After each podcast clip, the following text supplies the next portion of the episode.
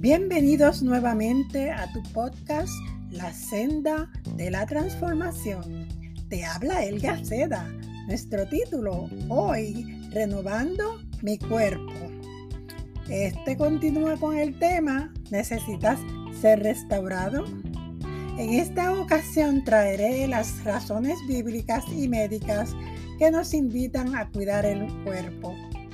Si como describimos en el anterior episodio eres una vasija donde mora el Espíritu de Dios, ¿qué tipo de vasija deseas ser para presentarla delante del Rey soberano, Rey de reyes y Señor de señores?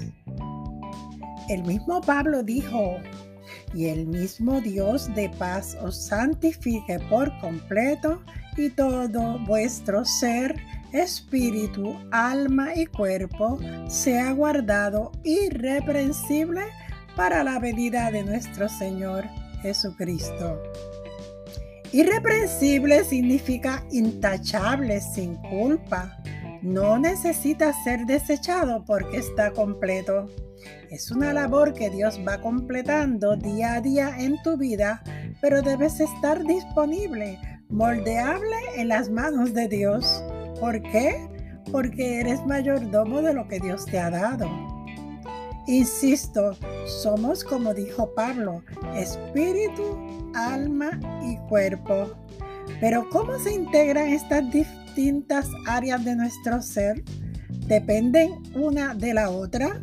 Ciertamente, si separaras las partes de un huevo, cascarón, clara, yema, estos perderían su capacidad reproductora, su primaria razón de ser.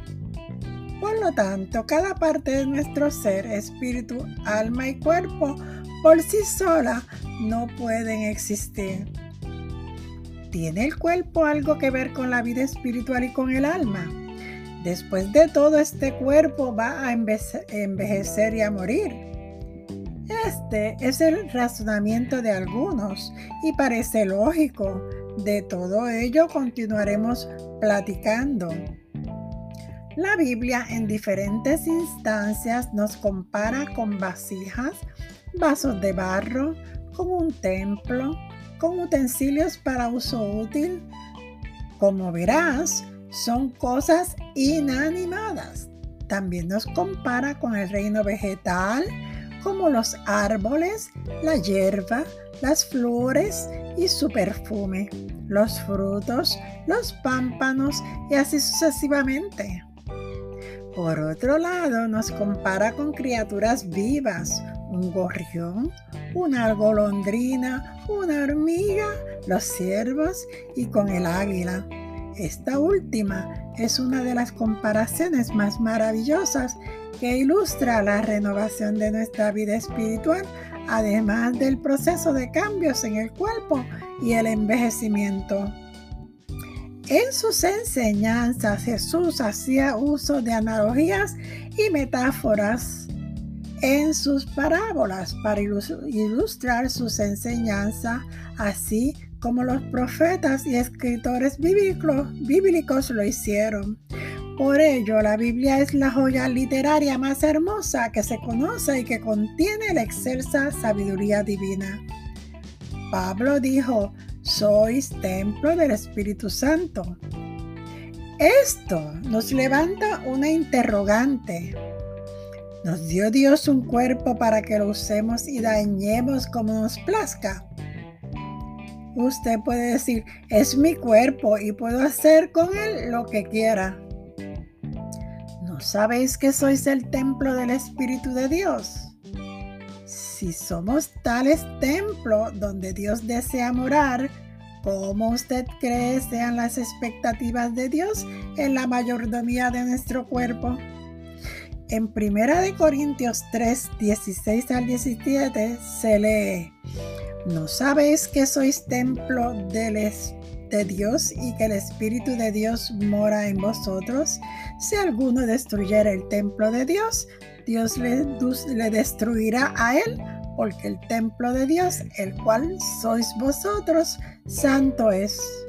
Esta amonestación fue dirigida a esta congregación porque entre ellos se hallaron hábitos dañinos, dañinos para su salud, tanto física como espiritual.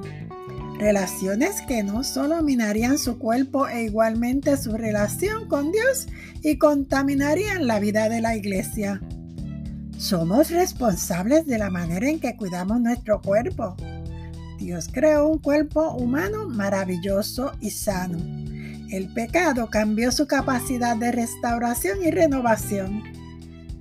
Pero si permitimos la intervención de Dios en nosotros, haciendo el uso adecuado del don de vida, muchas enfermedades serían revertidas.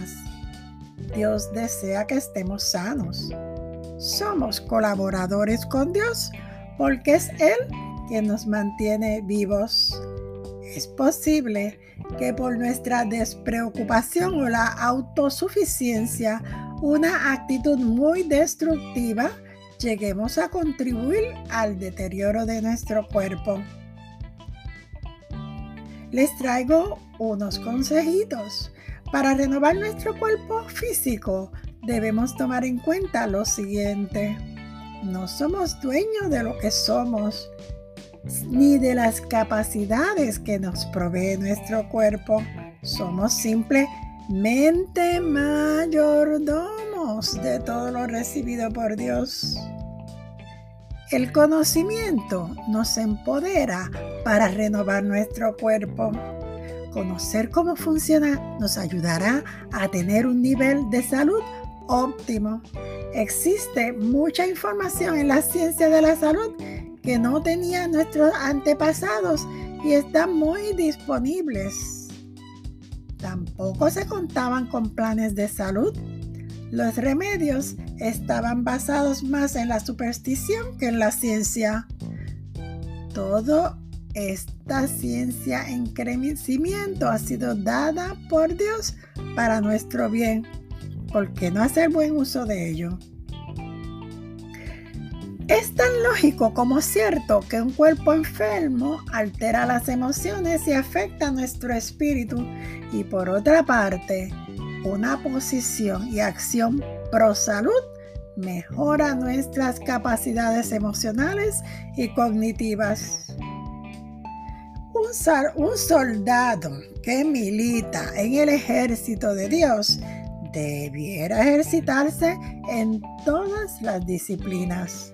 El Señor, cuando llamó a sus primeros discípulos, miró en su corazón su deseo de agradarle y servirle. Y también miró su fortaleza física. Eran pescadores. Él los necesitaba saludables para la tarea que les esperaba. Bueno, porque vivimos en un ambiente contaminado, no estamos exentos de enfermedades pero, debemos hacer lo que nos corresponde y el Señor se ocupará de lo que parece imposible. Para Él no existen los imposibles. Le habló El Gaceda en este su podcast, La senda de la transformación. Dale share, bendice a otros y te espero en el próximo episodio. Tenlo presente. Caiga como la lluvia mi enseñanza y como rocío mi discurso en tu corazón.